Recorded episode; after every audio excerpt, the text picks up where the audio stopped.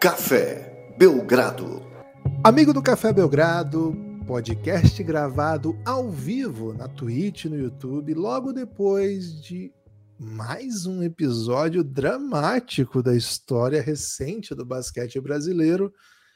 O Brasil recebeu em Santa Cruz do Sul, cidade do União Corinthians, hein? O Corinthians que é verde, tem essa, essa peculiaridade.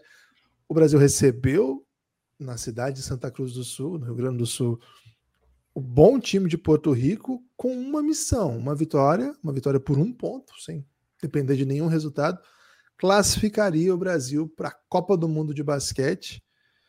O Brasil só tem mais uma oportunidade agora, porque nessa noite foi derrotado 92 a 90. Estou aqui acompanhado hoje de José Pereira, maior língua em linha reta aí do Recife, e Pi 3,14, ou Felipe, se você preferir, né? Felipe, espaço Pi, para falar desses assuntos, sobretudo de seleção, né? Esse é um podcast especial sobre seleção. Então, dê essa moral pra gente, hein? Se você tá acostumado a ouvir aqui o Belgradão por conta de NBA, é o Brasa, né? É o Brasa, dá essa moralzinha pro Brasa. Lucas Nepopop mandou um salve. Hoje está uma viagem familiar e está muito bem representado aqui por homens belíssimos. Se você está ouvindo no podcast, você não está vendo, mas quem está vendo na live pode reconhecer, ou na pós-live, né? Pode reconhecer a beleza desses homens. Vou começar com ele, hein? José Pereira. Uma derrota. Primeiro, né? Vou começar por aí. Que escala de dor foi essa derrota? Recentemente tivemos juntos, numa derrota bem dolorida, né? O Brasil perdendo para a Argentina lá na final da Copa América acompanhamos juntos à distância, mas torcendo junto em outras tantas. Em escala de dor, o Pereira, uma derrota como, como foi hoje, né? O desenho do jogo que estava em, em, disputa machucou quanto, hein? Conta aí pra gente. Ah, eu vou colocar que foi um 7. Assim, eu acho que o torcedor do. É um 7. Eu acho que o torcedor do Brasil, ele, ele, de basquete, ele merece um pouco de paz. Então, assim, garantir logo a classificação, não ir para a última fase, etc. Tipo, simbolizaria isso, além de a gente ter, cara, um adversário que a gente ganharia que é do nível parelho ao nosso. Os dois jogos mostraram isso, fora todo o histórico que a gente sempre traz em todas as derrotas contra Porto Rico, de tipo que é uma seleção que marcou a nossa geração, exatamente pela quantidade de revés que, que nós tivemos. Então eu diria que neste caso foi um 7. Pi, é, seja bem-vindo aí a mais uma edição do Café Belgrado. Conta aí pra gente, Pi. É, o Brasil não está eliminado ainda. Na verdade, o Brasil ainda tem boas chances de chegar à Copa do Mundo de basquete.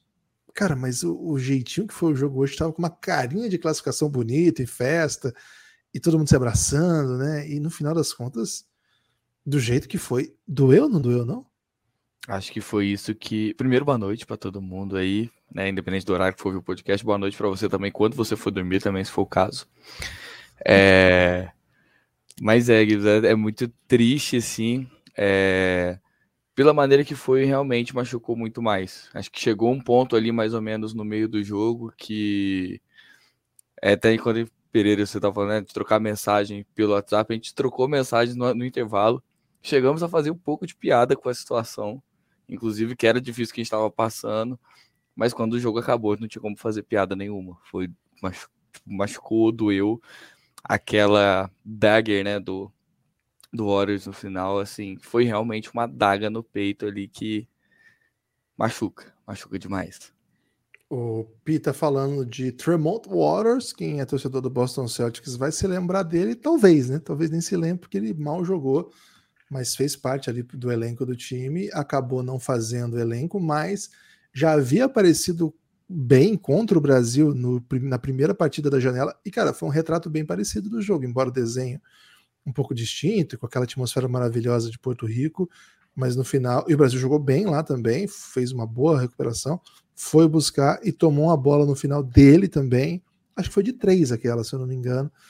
É, mas com um retrato meio parecido assim de jogo. E depois ele apareceu muito, muito bem lá na Copa América. Foi um dos principais jogadores da competição, da posição, jogou muito. Tivemos a oportunidade de ver em loco eu e o Pereira. O Pi estava no nosso coração, então estava lá também. E estava o primo do Pi lá também, né? Então, então ah. muita gente que amava o Pi no, no mesmo ambiente. E de, além disso, né, Tremont Waters, armador titular do time de Vitor Imbaniama. Né? Então, quem acompanha aí a, Isso. a temporada do super craque gigante é, Alien francês, favoritíssimo, escolha certa, a primeira escolha do próximo draft, vai já ter se acostumado com coisas bem belas que ele é capaz de fazer. Tremont Waters não é um jogador qualquer. Aliás, Pereira, começa por aí então já a análise do jogo.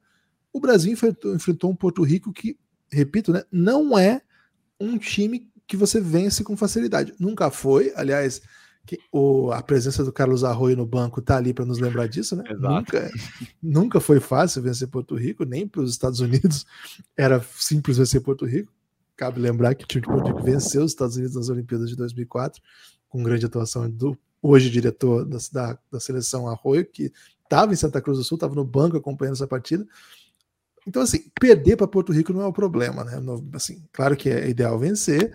Perdemos duas para Porto Rico, então, assim, quando você perde duas, ainda que parelhas, cara, é, é, do jogo, mas Porto Rico foi melhor, Porto Rico está melhor que a gente.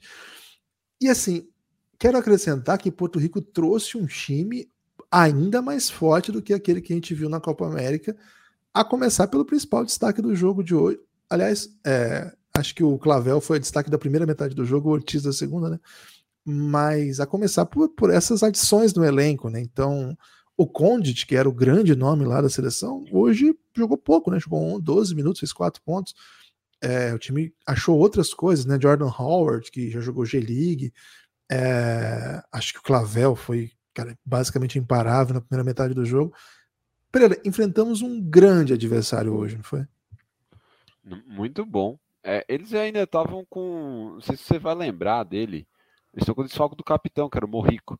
Morrica não veio, é verdade. Isso, Morrico não veio. É, e, mas, de fato, é, cara, é um time muito talentoso. É um time, tipo, com boas peças individuais, caras conseguem sair pro jogo. Tem casos de, tipo, por exemplo, como você falou, o Clavel. O Clavel, ele não necessariamente é uma das principais armas, mas, tipo, a bola tava caindo. E ele meteu quatro, eu acho, no primeiro tempo, assim. Quatro, quatro de, quatro de quatro. Depois ele errou. Exato. Aí ele tentou mais um e tal. Então, o jogo tem, tem dessas coisas. É, é, é, sempre bom frisar. É um time muito competitivo. É um time bem treinado. A gente teve a oportunidade de ver assim. É um time que é físico. Às vezes eles podem até não ter tipo uma, a, a rotação mais profunda e etc. Mas eles conseguem se encaixar bem. E eles têm jogadores decisivos, assim. Eles têm jogadores para um para um. Eles têm tipo jogadores em que pode queimar o relógio trocando passes, mas eles também têm jogadores que eles podem bater bola 18, 20 segundos e tipo ir para um, um arremesso em cima da, da, da última finta. Então é, é, um, é um adversário assim, interessante para a gente comparar o nível. Agora, eu acho que assim, tipo, não tem como também a gente não desvincular a quantidade de erros capitais que o Brasil teve em, determinado, em vários momentos em que tipo, a gente poderia virar, a gente poderia abrir vantagem, a gente poderia fazer tudo isso. Então, tipo, sempre, sempre tem, a balança vai pender por, por esses dois lados. A gente enfrentou um time muito bom, todavia a gente também pecou em muitos momentos que não poderíamos. Pi, por onde você começaria aí a, a, explicar primeiro, né? O, a dureza que foi esse jogo, acho que tá sólido, né? O Porto Rico é um, é um jogo duro, mas também é fato que o Brasil vinha de grandes atuações coletivas na, na, nas janelas, né? A vitória contra os Estados Unidos, vitória contra o México, boas vitórias, assim, né? Positivas, contra bons times também. Não são times fáceis de, de serem vencidos. O Brasil venceu bem. Hoje foi um pouco diferente, né? O jogo não, não encaixou. O Brasil, a defesa tomou muito ponto, muitos pontos. O Brasil tomou no primeiro quarto 28, 24, no segundo 28. Isso. Só no segundo tempo que conseguiu defender um pouquinho melhor, né? É, deu, tem muita bola contestada que caiu, verdade, mas também teve muito erro de, de ajuda, chegando meio atrasado. É, a opção por trocar contra adversários desse nível que Porto Rico coloca, e a gente usa bastante grandes, né? Inclusive a bola do jogo vem numa situação dessa, né? Coloca a gente assim, com alguma vulnerabilidade quando a coisa não está encaixando, e hoje teve bons momentos e outros tem tanto. Mas por onde você, você, você começaria, Pi? Primeiro esse esse desarranjo, assim, esse Brasil que não conseguiu ser esse time que é matador, assim. Você tem alguma hipótese, assim? Ribas, eu acho que o jogo foi um jogo de altos e baixos também. Inclusive em momentos que a gente estava em bons momentos, teve hora que Porto Rico também estava. Então isso foi difícil até para o próprio time encaixar e sentir esse momento de jogo. Como, na minha opinião, estava no comecinho do jogo Acho que o comecinho do jogo, os cinco primeiros, a gente começou bem, conseguiu jogar é, muito bem dentro do garrafão, fez a aposta né, de entrar com um elenco, apesar de com o Iago um elenco mais alto, e começou dando certo, acho que dentro do que era possível para o Brasil fazer naquele momento. Só que junto com isso, da mesma maneira, a bola de fora, né? A aposta de Porto Rico nesse momento, que estava então com um time mais baixo que o nosso, a bola deles também estava caindo. E acho que isso também começa a desesperar um pouco, porque a gente sabe, muitas vezes a, o Brasil, durante o jogo todo, é, teve bons momentos que, cara, tava precisando daquela bola, é, aquela bola forte, trabalhou bem a bola, teve um ataque difícil e a cesta caiu. O Brasil vibrou, foi feliz, voltou para a defesa, tomou uma bola de três. Fácil, rápida. Isso desanima muito o próprio jogador dentro de quadra. Manter a cabeça nesse momento é difícil, que é justamente esse sentimento. Tipo, a gente precisa lutar bola por bola, os caras chegam aqui e metem uma de três igual. E isso aconteceu um pouco no primeiro quarto também. A gente teve alguns. É, acho que é na primeira mudança ali, quando a gente entra com o Eitas e com o Benite, ainda deu uma quebra nesse ritmo que o Brasil estava bem, mas logo depois encaixou de novo. Só que junto com isso, você começa a ter aqueles, aqueles errinhos que a gente falou, algumas trocas que não estavam encaixando, o, as ajudas estavam chegando atrasadas. Fato disso também é parte das bolas de três com falta, né? Que, que caíram assim cair, acontece. Mas a gente fez quantas faltas para bola de três nesse jogo? Cinco, eu acho. Caramba, é muito, né? Cara, isso. tá dizendo, aconteceu uma no jogo, você já sabe que tem alguma coisa errada com o seu time. E a gente fez isso em algumas faltas muito bobas. E isso vai acontecendo. Pô, os caras estão metendo bola de três, estão metendo bola de fora. O jogador que tá lá dentro da quadra, a primeira coisa que ele pensa é, pô, preciso ajudar, eu preciso contestar essa bola. Então, mesmo quando ele tá atrasado, ele quer chegar de qualquer maneira. Isso acaba gerando uma afobação e isso rolou com o Brasil em alguns momentos, né? Então, no começo, né, também eu achei que foi, a gente começou bem, mas a gente teve algumas bobeiras. A partir dos momentos que essas bobeiras se tornam constantes ao longo de todo o jogo, já não é mais bobeira mais, a gente já tem uma coisa mais para para ficar atento.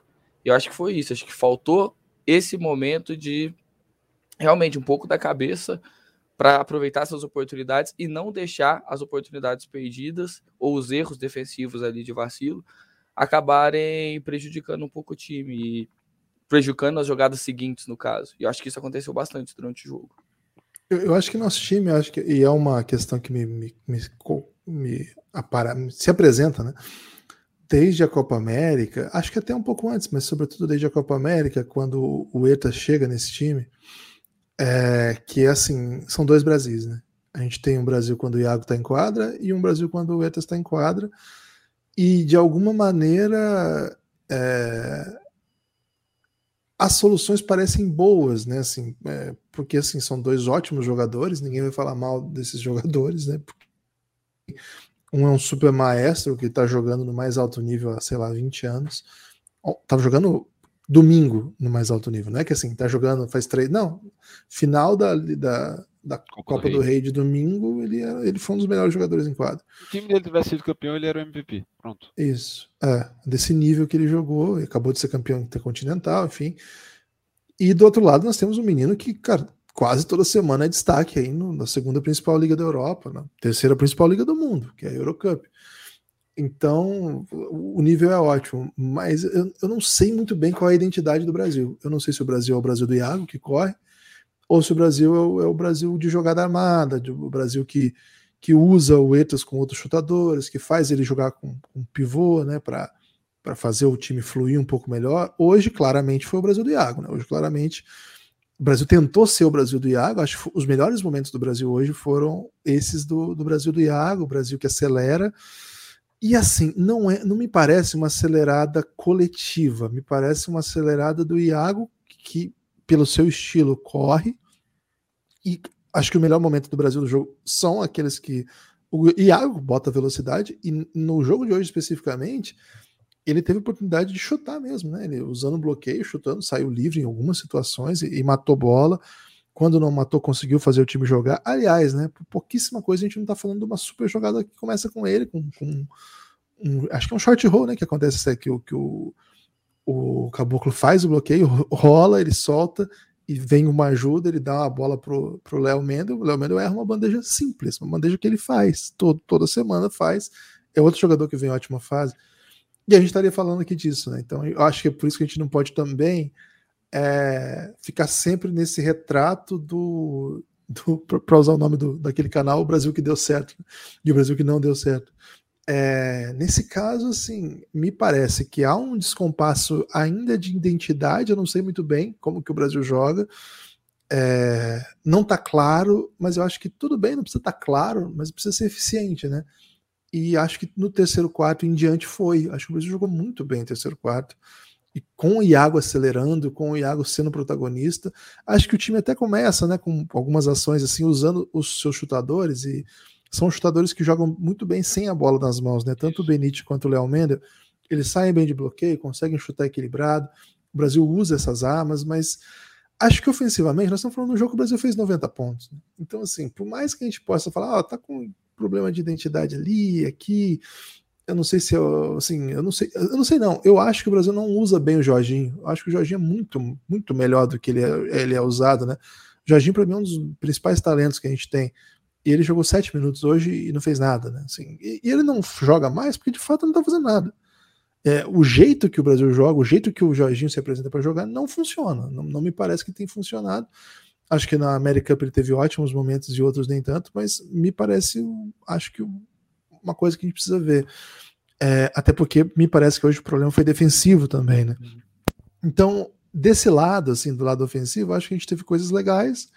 É, acho que o Iago é a principal coisa legal, mas não só ele, né? O Léo Mendes, eu acho que teve grande momento nesse quarto período, ainda que tenha errado a bola do jogo, vamos dizer assim. Então, assim, acho que tem essas questões de identidade que não estão claras para mim ainda e acho que não vão ser resolvidas. Vão ser. Acho que o Gustavo pensa muito em dualidade, assim, de cenários do jogo que eu uso um, cenários que eu uso outro, e o time vai meio que funcionando nessa, nessa dinâmica, né? em algumas situações na Copa América, até hoje no jogo, acho que teve um período bem curtinho de tempo que jogaram os dois juntos, né? O Iago e o Ertas, mas não parece que faça, sentido, porque defensivamente pesa muito, muito, e ofensivamente, às vezes, o Brasil ainda dá um uso pivô e fica um pouco confuso. Enfim, não sei, acho que isso, essa é uma questão que não vai ser resolvida, mas acho que nem tenha sido esse o problema, né? Eu, eu repito, né? É um time que não fez um volume assombroso, assim, não, não atacou com uma velocidade avassaladora e ainda assim fez 90 pontos. Então, porra, num jogo como esse, do outro lado da quadra, acho que pes, pesou muito, né? Acho que faltou bastante coisa, né? Acho que a, a estratégia de, de como defender os baixos de Porto Rico, cara, apostou muito que eles não meteriam bolas jogando um contra um e acho que eles metem, velho acho que eles são foda. É, eu acho que o Pupi falou uma coisa. Cara, eles são foda, velho. Esses caras são foda. Eles estavam bem no jogo. É um baita time, né? Então, se tivesse que explicar por onde o Brasil perdeu, eu acho que sim. A gente não defendeu bem, não defendeu bem bons jogadores, falhou em momentos decisivos. Mas, repito, cara, é do jogo. Acho que nós não temos uma geração que vence obrigatoriamente Porto Rico. Não sei se eu estou sendo um pouco, tô sendo um pouco generoso com a nossa geração, Pereira. O que, que você acha? Eu acho que você está sendo justo. Eu acho que a gente tem uma geração que pode ter um potencial maior, assim, pelo que vem vendo, pelo desenvolvimento que a gente espera que aconteça com o Iago, que já, beleza, já estamos vendo acontecer. Que ele já é um jogador mais maduro. O Léo Mendo, é sempre bom a gente falar que ele teve o desenvolvimento mais é, não premeditado todo, assim, tipo, é, um, é sempre um case, assim, tipo, de como ele mudou a carreira dele, etc. E a gente tem outros jovens que estão surgindo, né? A gente ainda tem que falar, tipo, sobre o Didi, a capacidade e a ofensiva que ele tem de começar a mexer. A gente tem o Gui Santos, que teve uma primeira oportunidade. Tá, no primeiro quarto, né? Entrou bem, no segundo. E aí, já fazendo, abrindo um parênteses, para mim, os cinco primeiros minutos do segundo quarto foi quando a gente perdeu o jogo que foi basicamente assim, tipo, aquele 12 a 4 que eles fizeram e depois a gente ficou trocando sexta, assim, que foi porque o ataque ele fluiu muito bem, mas esses cinco minutos de ostracismo, de ato do, do nosso ataque custou caro. Então, eu acho que a gente tem material humano para conseguir fazer um pouco melhor, mas eu não vejo também essa geração tão talentosa quanto a antecessor. A antecessor, no caso. Ah, não, nem de perto, nem de perto. Nós temos nós temos outro, é outro momento, né? Claro que é uma geração com potencial, que dá para ganhar jogos, dá para ganhar jogos interessantes com essa geração. Quase vencemos uma boa seleção argentina, que era basicamente o time vice-campeão do mundo sem o escola. Claro, sem o escola, mas assim, foi vice-campeão do mundo com um campasso, com um Laprovito, o Brasil quase venceu, jogando em casa, uma reação, sim, mas quase venceu. Então, acho que temos uma geração que é capaz de vencer jogos, sim mas não se compara, né? A gente tinha jogadores de, de relevo né? na, na, NBA, etc. Acho que isso essa geração ainda não conseguiu mostrar que vai ter, mas tem mostrado bons valores aí. Agora, Pi, é, antes até, até passar para o Pereira, que antes de, de, começar aqui, o Pereira falou assim: não, quero falar sobre um ponto que eu acho que é, que é até mais importante do que esse jogo. Pereira, existe drama hoje para nossa classificação? E se existe esse drama, ele nasceu hoje, Pereira Cidrão? eu, eu, eu, eu ainda estou sendo otimista. Eu não acho que é, existe, porque o próximo jogo da gente é o jogo contra os Estados Unidos e os Estados Unidos mandou um time não muito forte, assim. Tipo, Você está desrespeitando os tá, tá perdendo para o Uruguai nesse momento. É, tá, tá perdendo para o Uruguai, Uruguai 41 né? a 29. Exato, 41 a 29. Tinha uma outra combinação que era, e aí vem um gancho, que era se a Colômbia vencesse o México a Colômbia tá tomando um sacode do México, assim, o jogo já acabou. 30 então, pontos. a 57 pro México. E é exatamente esse o ponto. Se a gente tivesse vencido os seis primeiros jogos da primeira fase, que incluía tipo uma última, uma segunda partida contra a Colômbia em casa e que a gente perdeu, nada disso estaria acontecendo. A gente já estaria classificado para o Mundial. Então, a janela de classificação da FIFA, né? Custou caro aquilo, né, cara? Tem isso aquela derrota ali hoje, tipo, que a gente tudo, ah, beleza, foi um tropeço, tá, mas foi um tropeço que não era para ter acontecido. Ponto. É, hoje a Colômbia está em último no grupo, com três vitórias, sete derrotas, e caminhando para a oitava derrota com bastante vigor, vamos, vamos dizer assim. O Uruguai. O Uruguai tem chance matemática? Não, né? Não tem mais. Deixa eu ver aqui na tabela. Não, te, é, tem, tem como o, quarto, eu teria, acho. mas teria se que o México perder. Não, e o México teria que perder, né? Porque é, o México exato. ganhando hoje vai para. Não, não dá mais. Mesmo se vencer os Estados Unidos. Então, assim, é, a briga do Brasil é México, Porto Rico e Estados Unidos. Esses quatro jogam por três. Porque qual que é o problema? Né? Lá no outro grupo tem dois sacos de pancada, né? Que é Bahamas e Panamá. E aí o melhor, o melhor quarto também vai. Mas aí, assim, Canadá já está dentro, a Venezuela já está dentro, e República Dominicana e Argentina, com os resultados que se espera que eles vão fazer, entram porque no outro grupo os times são muito fracos. Né? Então aqui ficou dividindo derrota para lá e para cá e faz com que a gente chegue nessa situação em que dá para ficar de fora. Não é fácil ficar de fora ainda. Não é fácil ficar de fora. Ainda mais depois que o Brasil conseguiu vencer os Estados Unidos. Um catado, sim, mas venceu.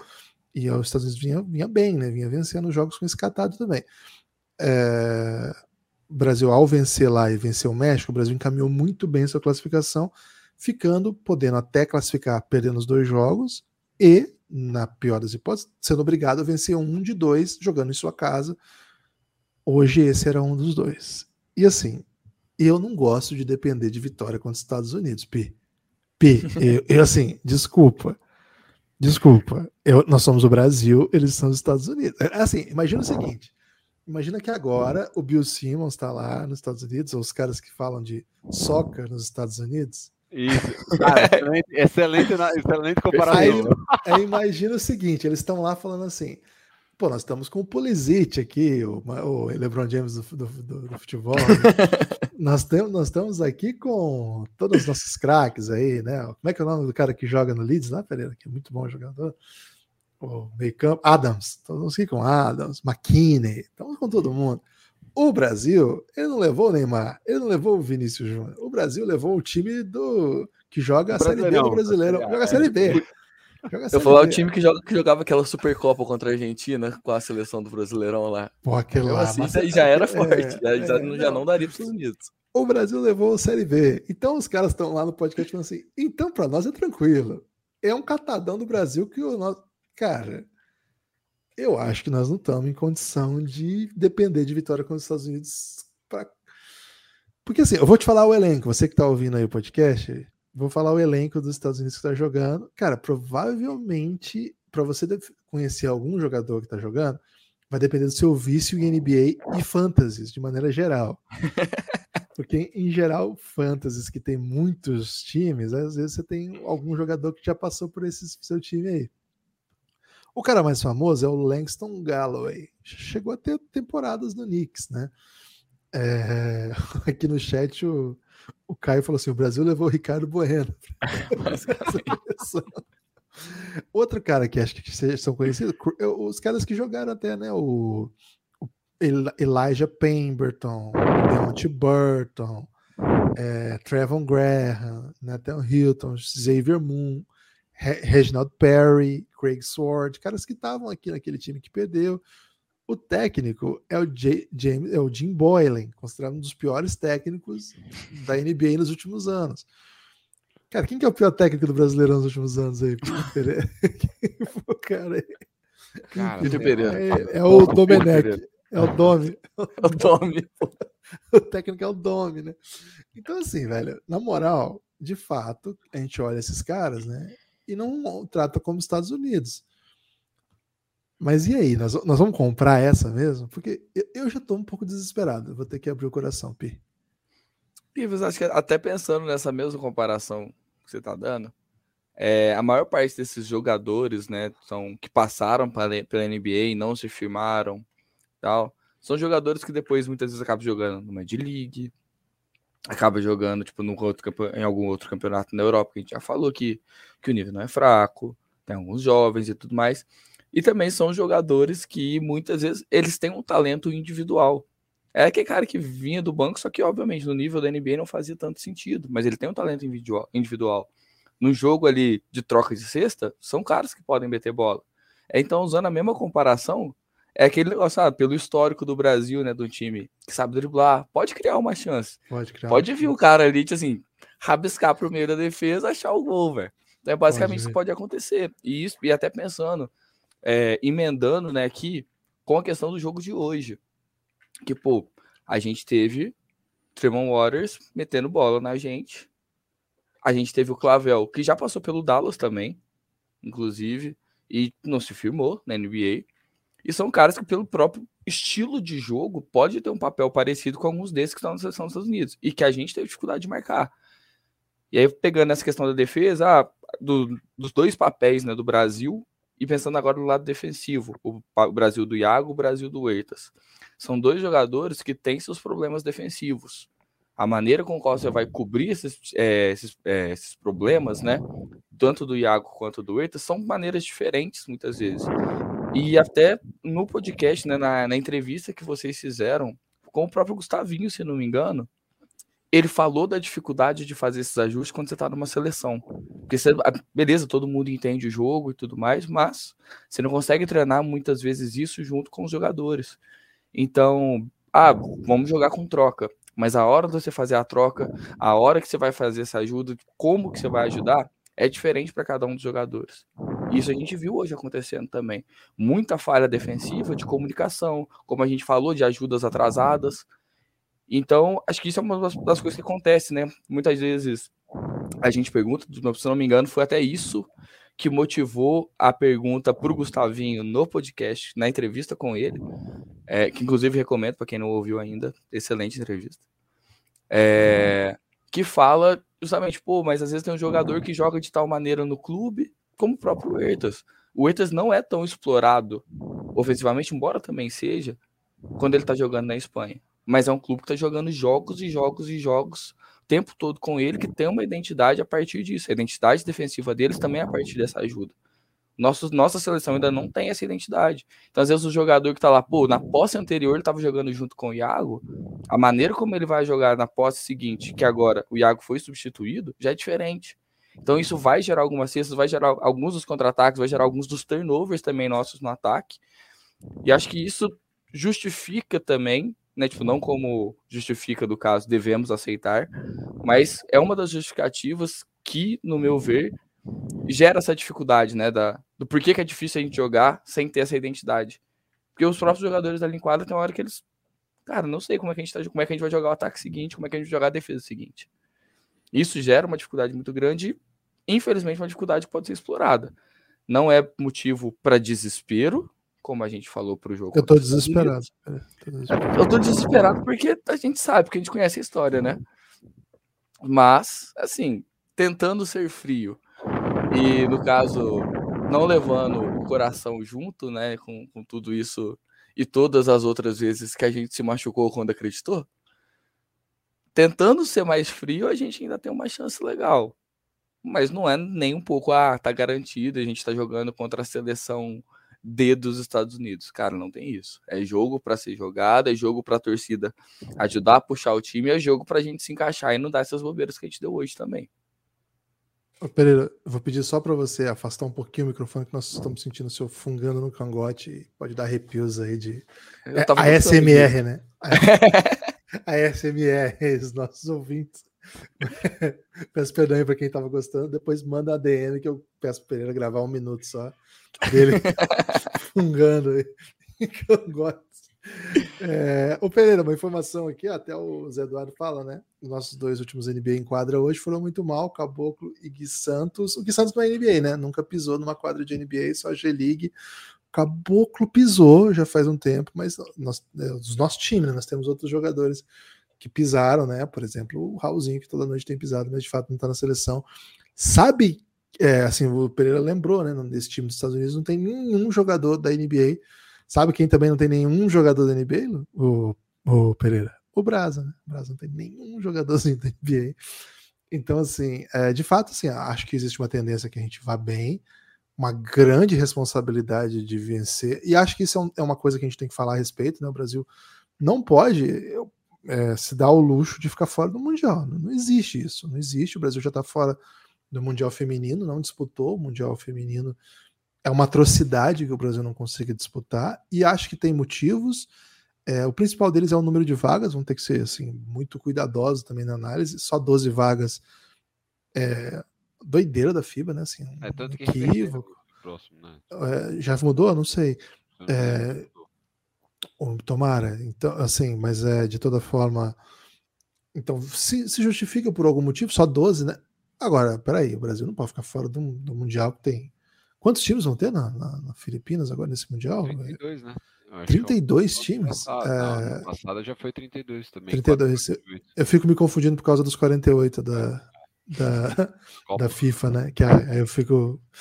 Então, assim, aí não faz nenhum sentido. Né? Aí não, pera lá, né? Pera lá também, né? Vamos, vamos com calma. É, o, Uruguai, o Uruguai já começou a tomar virada, né? Já tô ficando com medo desse time dos Estados Unidos. Esse que é o, esse que é o perigo, né? Ficamos aqui falando. Então o cenário é o seguinte, né? Acho que é importante falar. Isso aqui é a principal competição para o Brasil. Olimpíada, de fato, a gente acostumou a ficar fora, não devia, mas acostumamos, e faz sentido que a gente não, não é obrigatório 12 é, dos 12 do mundo, cara, desculpa, a gente não é mais obrigado. A, nós não temos cacife para isso. E acho que assim, mesmo as gerações passadas teriam dificuldade de ter, na medida em que você tem uma expansão, né? Com a desintegração da União Soviética, com a da Iugoslávia, e, sobretudo, para o nosso continente, a geração maravilhosa que a Argentina trouxe e o basquete que eles desenvolveram por lá, acaba ficando muito difícil mesmo. De fato, não é simples. Você vai para uma eliminatória, você não e classifica aqui. Canadá, né? E agora tem o Canadá, que é uma geração assombrosa de boa, com, sei lá, 15 jogadores de elite na NBA. Então, assim, você não ganha vaga no seu continente, agora você vai para uma eliminatória mundial e muitas vezes tem que enfrentar a Croácia por uma vaga, como foi da última ocasião, perder, perdendo para a República Tcheca, mas assim, não era assim. Perdeu, no Mundial, no Mundial, né? Isso. Isso. Perdeu para a Alemanha. Para a Alemanha. Muito confiante.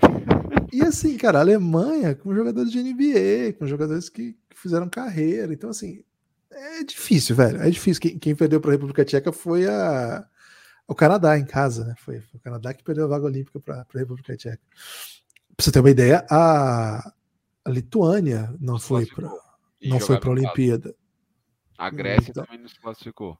Então, então, assim, beleza, faz sentido, tá? Tudo bem. Agora, mundial não dá para ficar fora. A gente não pode aceitar, né? Assim, são são sete vagas para as Américas. Vai me lembrar, quem me lembrou aqui é o Rafael Bota. Quatro para um grupo, três para o outro. E assim, uma eliminatória de todos, não é todos contra todos, é, mas é meio que é meio que é, assim, não são todos contra todos, mas não é aquela eliminatória de que você deu errado o cruzamento e aí ficou ruim. Não, não deu errado o cruzamento. Se a gente não conseguir melhor, ser melhor que México, que Porto Rico e que Estados Unidos, a gente vai ficar fora. Que os Estados Unidos é difícil ser melhor, beleza. E o jeito que ficou o grupo, a gente teria que ser melhor que México ou Porto Rico. Se a gente não for melhor que um desses, provavelmente a gente vai ficar fora, porque como são sete, expliquei agora há pouco, um grupo ficou desnivelado pelo nível do, dos times de baixo ali, né? E a Venezuela acabou se dando bem nessa. Acho que das forças que estão indo, a Venezuela talvez seja o basquete menos relevante desses aqui. E aí vai acabar entrando. Acho que República Dominicana e Argentina são, são bons times. A Venezuela vai acabar entrando por essa, por ter enfrentado Bahamas e Panamá nesse modelo. Mas assim, nós não podemos falar assim, né? nossa, o Brasil só não foi para o Mundial porque o, a Venezuela foi. Não. Se eventualmente nós não formos, e hoje existe um cenário que é possível que a gente não vá, é porque nós não vencemos Porto Rico duas vezes, com chance de vencer, e acabamos nos cruzamentos ficando fora do México, e aí vem essa derrota para a Colômbia, que pesou muito, né? Pesou, pesou porque você carrega os resultados, e estamos sofrendo com isso até hoje. Pereira, qual o tamanho da pressão para o Brasil daqui até domingo?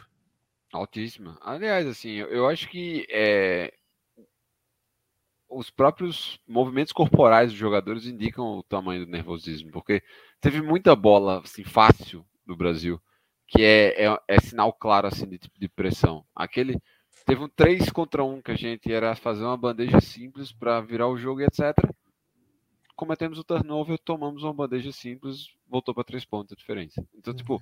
são coisas desse tipo, assim.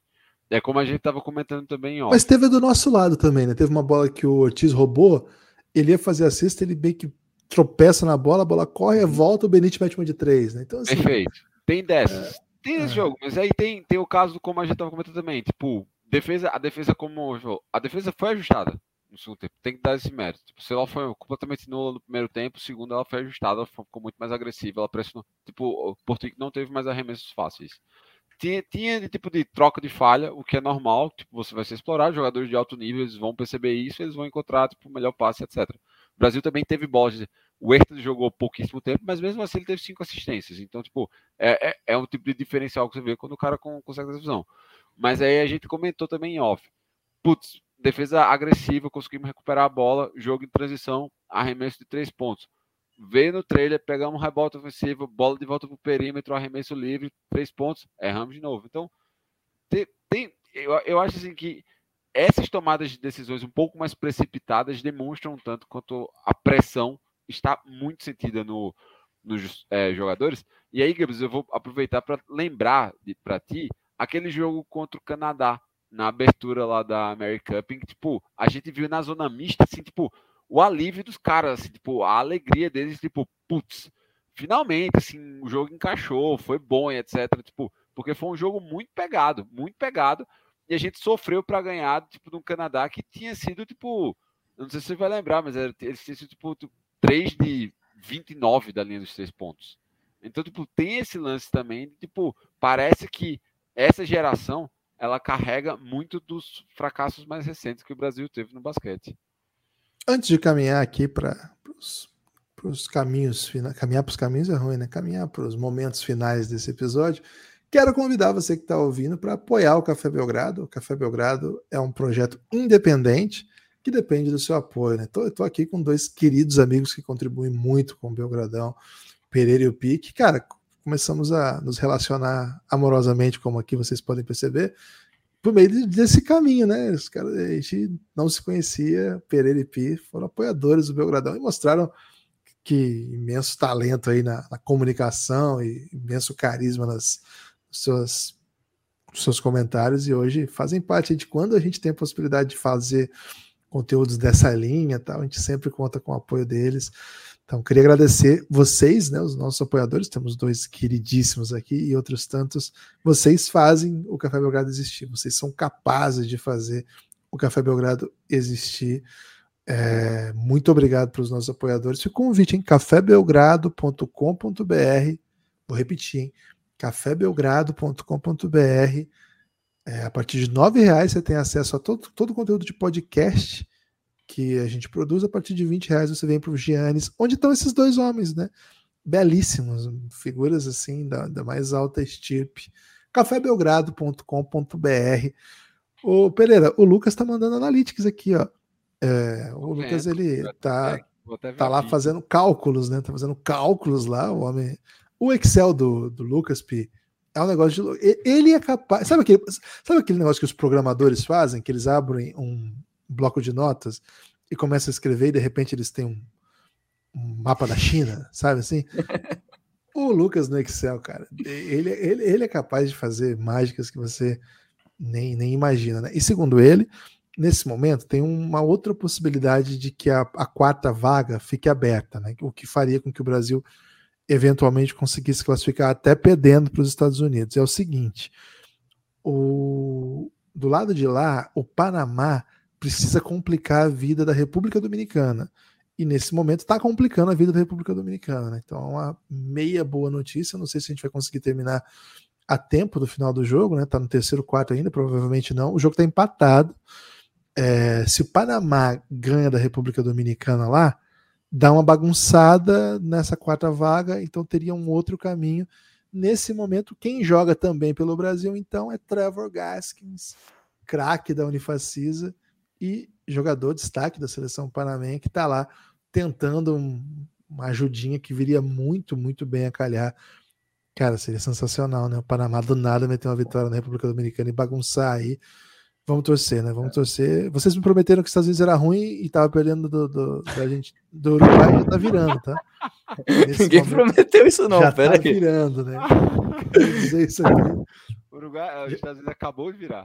É, é, é, isso que eu ia dizer. E que só, só para acrescentar, o último jogo da República Dominicana é contra a Argentina. Então não é um jogo fácil para eles também. É, a por Argentina, isso que deixei aberto. É, isso. é, a Argentina pode ajudar a gente, hein? Pô, seria sensacional classificar sem, sem precisar da vitória. Né? Carregado pela então, Argentina. Pela Argentina e por Trevor Gaskins. Então, pô, acabou de virar a Dominicana, velho. Toda vez que eu, pô, tava, tava perdendo, beleza. Vamos ver, né? Então é o seguinte: existem outros caminhos possíveis para a gente conseguir uma classificação. Cara, a gente precisa dessa vaga no Mundial. Pelo amor de Deus, a gente não pode ficar fora do Mundial de Basquete. O Brasil nunca ficou fora de um Mundial de Basquete. E com 32 times não tem cabimento o Brasil ficar fora. Pi, seu destaque final aí sobre derrota triste do Brasil. Uma pena, né? Porque a gente teve bons momentos, né? Poderia estar falando agora aqui de uma grande atuação, por exemplo, do Jaú, que foi um cara que foi muito criticado, né? Uma convocação questionada. E o cara jogou muito, velho. Foi um dos, dos bons nomes desse jogo, assim, do Brasil. Não foi o único, não. O Brasil teve outras boas atuações. Mas no final das contas ninguém vai lembrar, né? Porque perdemos e perdemos um jogo doído. Até Destaques pelo... finais, Até pelo registro para o Jaú, né? Porque primeiro tempo dele foi mais apagado, né? Entrou mais de rotação, mas quando ele, quando ele entra no terceiro quarto, até de uma, uma saída estranheza, porque ele não tinha jogado tão bem assim no primeiro tempo, mas entra muito bem. Uma perspectiva assim, nossa presença defensiva e ofensiva mas por fim, como você falou, como veio a derrota, tipo, não, a gente não tem espaço para falar tanto sobre isso. Inclusive, na última bola aqui, eu achei que a ajuda dele foi muito boa. E a bola do Warriors é por cima dele, se não me engano. Acho que ele é o Mariano. Eu, não, ele, o Mariano não estava nem quadra na última bola, ah, porque o Jaú entra para defender. Aí vem o corte na cabeça do Gafão, o Jaú chega muito em cima, que é quem força esse arco tão alto da bola. É verdade, a arremesso é todo torto, né? Acho que ele, ele mete uma do Lucas Mariano um pouco antes. Acho que foi um pouco e antes ele acho, mete uma. Acho que pode ter sido, porque o Lucas Mariano, sei que ele sai da, na última posse. É isso. Na última posse que a gente entra só para defender, a gente entra com o Jaú. Isso, e, e, o, e assim, o arremesso sai todo torto, né? Não é um bom arremesso, assim, é assim, é um bom arremesso porque cai, mas é um arremesso todo torto, assim, que não, não faz a mecânica certinha, né? Todo, todo esquisito. Cara, ele saiu metendo uma, uma marra danada, né? Você viu, provocando é, A gente poderia estar tá falando aqui, inclusive, nessa última bola, de como o Jaú impediu o arremesso dele e tudo mais. Só que caiu. É duro. É difícil demais. É, a gente falou, pô, a gente tá, chegou até a fazer piada durante o intervalo, mas agora a gente não tinha condição nenhuma para fazer nenhuma piada, porque machuca mesmo. É triste também que tem tempo que eu não participava da, das transmissões aqui e eu volto para uma situação extrema alegria dessa, né? Complicado. Minha última anotação sobre o jogo foi: o Brasil não foi pro 2 para 1 Exato, cara. Isso teve isso. Muito. Teve não me escapou um. isso. Como é que foi isso? O Brasil ele chega pro último ataque, ele chega no ataque com, com uns 40 segundos, se não me engano. Puta. Ele não vai pro 2 para 1. O, o Iago não consegue fechar o ataque. E se não, me, se não me engano, a bola para na zona morta com o Lucas Mariano. Foi. E, e o Lucas Mariano ele tem mais 3 segundos de posse, só joga ela para cima, porque não tinha muito o que fazer mesmo. Estourou. E como a bola não, tipo assim, o Brasil não tem a posse depois, não é? A bola não, o tempo não estoura ainda, leva um pouco mais do que o tempo de posse. Inclusive, e nisso só sobra 24 segundos. Nossa, agora machucou mais. Não, então, me, assim, me escapou essa. É. Me escapou essa. Não, mais um pouco tava naquele momento da gente, inclusive, valorizar um pouco a nossa posse para não ter a chance de um terceiro ataque. Mas não, só que aí por conta disso a gente rodou nessa. Não conseguimos nem ir pro 2 para 1 que dava para ter ido. Mas, Pô. então, só para fechar o, o destaque Eu aí. Tava mal-humorado, fiquei é. mais, hein? então, isso aí, só para então, para fechar o destaque, é, é o presente especial que a gente te dá nesse dia, tá, Guilherme? presente. Eu acho que não foi citado isso aqui, né? O, não, durante não o podcast, né? Podemos não falar falei. sobre isso, que é Pode, seu aniversário. Pode falar, 39 é, então... anos, tô ficando muito velho, cara. Impressionante, né? Chego primeiro aos 39 que Lucas, primeiro que LeBron, e ganhei de presente aí do Tremont Waters, uma, um game winner na cabeça. É, e assim, é, é, uma vitória que todo ano você tem, né? Tipo assim, é uma marca que todo ano você pode falar que você chegou primeiro com o LeBron. É isso. Tranquilamente. Não é para qualquer um. Mas é, então acho que assim, é, é, dar os parabéns aí e reforçar pra galera aí, quem quiser dar, dar esse presente aí pro, pro Gibas, pro Nepopop, pra todo amante do basquete, vem junto com a gente aí pro Belgradão, assina junto, apoia, faz parte da gente com a gente lá no grupo, faz parte com a gente aqui na live, faz parte da maneira que der que vale a pena. Vale a pena ouvir esses homens maravilhosos. Onde que as pessoas podem encontrar você, P, se estiverem interessados em Cara, saber mais da sua vida? Não vou passar meu, não vou passar meu endereço. Okay. Né, mas... Acho que é mais seguro mesmo. É. Até dois dias atrás poderia me encontrar em qualquer bloquinho do carnaval de BH. Mas pode me encontrar lá no, no Instagram, arroba Felipe Silva, P. Se eu puder fazer um leve merchan aqui, eu Você posso. pode fazer todos os merchans que você quiser. P. Quem você quiser aí também, ó, é, principalmente galera de BH, arroba Rosso Basketball, escola de basquete em que eu trabalho. Então Ai, a sim. gente. É, agora eu sou. Você tô na área, né? Você é coach agora? Agora eu sou coach, velho. Não, não coach, não coach na versão ruim, né? O coach original, técnico. Caraca, velho, bom demais. É, sou professor lá e também a gente sempre tem organização de campeonatos aí. Vamos ter surpresas, possível que a gente tenha surpresas grandes aí para esse ano também. Quando tem a transmissão lá de campeonato, eu que faço a narração também, levando toda a expertise que eu tive Caraca, participando velho. de transmissões aqui com o Givas e, e com o Lucas, que, que são constantemente elogiados, constantemente elogiados. Que isso, impressionante, hein? Como é que é? Passa o endereço de novo aí. Quem é de BH, segue lá, hein? Arroba Rosso Basketball. R-O-S-S-O Basketball. Tudo junto. E esse é ano isso. tem Cabuloso no, no CBBzão também, né? Tem o Minas jogando é. no BB e agora tem o Cabuloso. Pois é, o problema é só que o Cabuloso não deve jogar em BH, né? Pela parceria que, que eles fizeram. Não deve jogar em BH, mas quem sabe um jogo ou outro eles fazem aqui pra chamar a torcida, pra, né? Você pode ir pra Betim, não é tão longe. É Betim, não é?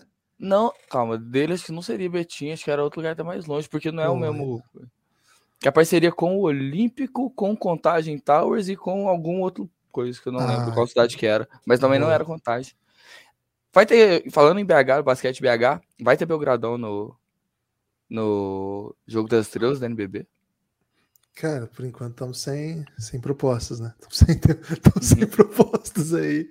Em algum lugar com V, segundo o Lucas, né? trazendo muita contribuição aí. Vespasiano, não era Vespasiano. Daqui a, pouco, daqui a pouco eu trago a informação. Ô, ô, ô Pereira, sua, sigam lá o Pi, hein? Sigam lá o Pi, o Rosto Basquetebol. Ô, Pi, ô Pereira, manda seus destaques finais aí que tô com pura mágoa já. Só para ah, só explicar também, explica para a população o que, que é 2 para 1, um, porque pode ter gente que tá ouvindo e que não sabe. Né? É, 2 para 1 um é, é, quando o time que tem a. está com a bola no ataque, como o Pi falou, ele opta por queimar menos relógio do ataque vigente para que tipo, o outro time tenha um tempo maior do que 24 segundos. É quando a gente considera os 24 segundos, seria um tempo, sei lá, de 30, 32, para ele ter de fazer é, a jogada dele e ainda mesmo converter na sexta, o, o, esse time ter a oportunidade de terminar com a última posse de bola, ou seja, ter a chance de fazer o último, executar o último ataque. Então, foi isso que aconteceu e é, optamos por não é, usar dessa prática.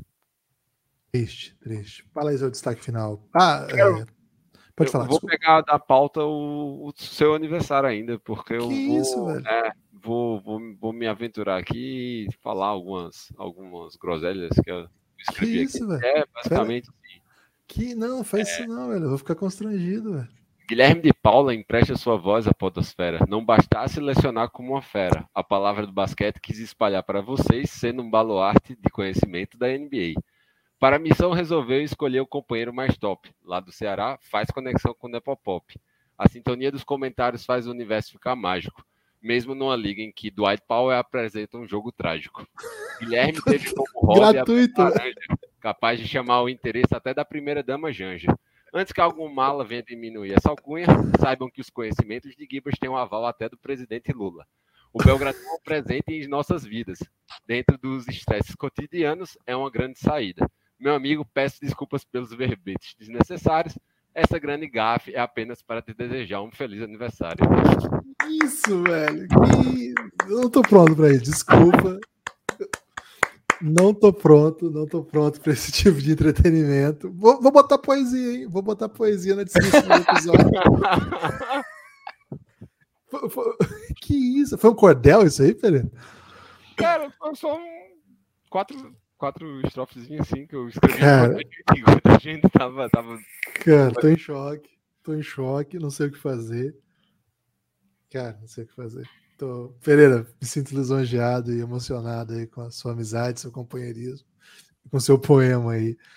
E, cara, fiquei sem palavras, né? Não posso ficar sem palavras porque eu tenho que encerrar o podcast. Mas vamos terminar de um jeito feliz, né, pô? Aqui, ó, vamos informação aí de, de do, do, time do Cruzeiro, ó. Itatiaio Sul, cara, que o Lucas falou que a cidade começava com C, né? Com V. Tem muito Cs aí. É V que ele falou? Ele mandou ver. É, o homem não tá muito bem, né? Cara, muito obrigado aí por todo mundo que colocou a gente, quem ouviu nosso, nosso episódio, especialmente para esses dois amigões aqui, Pereira e Pi. É uma dupla de P's que existe, né, cara? É, acho que nunca teve uma, uma dupla desse nível aí de P's até hoje e espero que assim continue. Valeu, muito obrigado. O métier do, do Mavericks do, do Belgradão, né? Tem isso também. É a turma do, do. Daqui a pouco tem jogo, né? Tem que encerrar até porque vai começar o jogo aí. Porra, hoje é contra o Spurs, né? Não dá é, pra passar tem... vergonha. Encerrar logo pra dar tempo de dormir antes do jogo, né? pra não correr o risco de ver o Dwight Powell aí. Valeu, galera. Muito obrigado e é o Brasa. É o Brasa.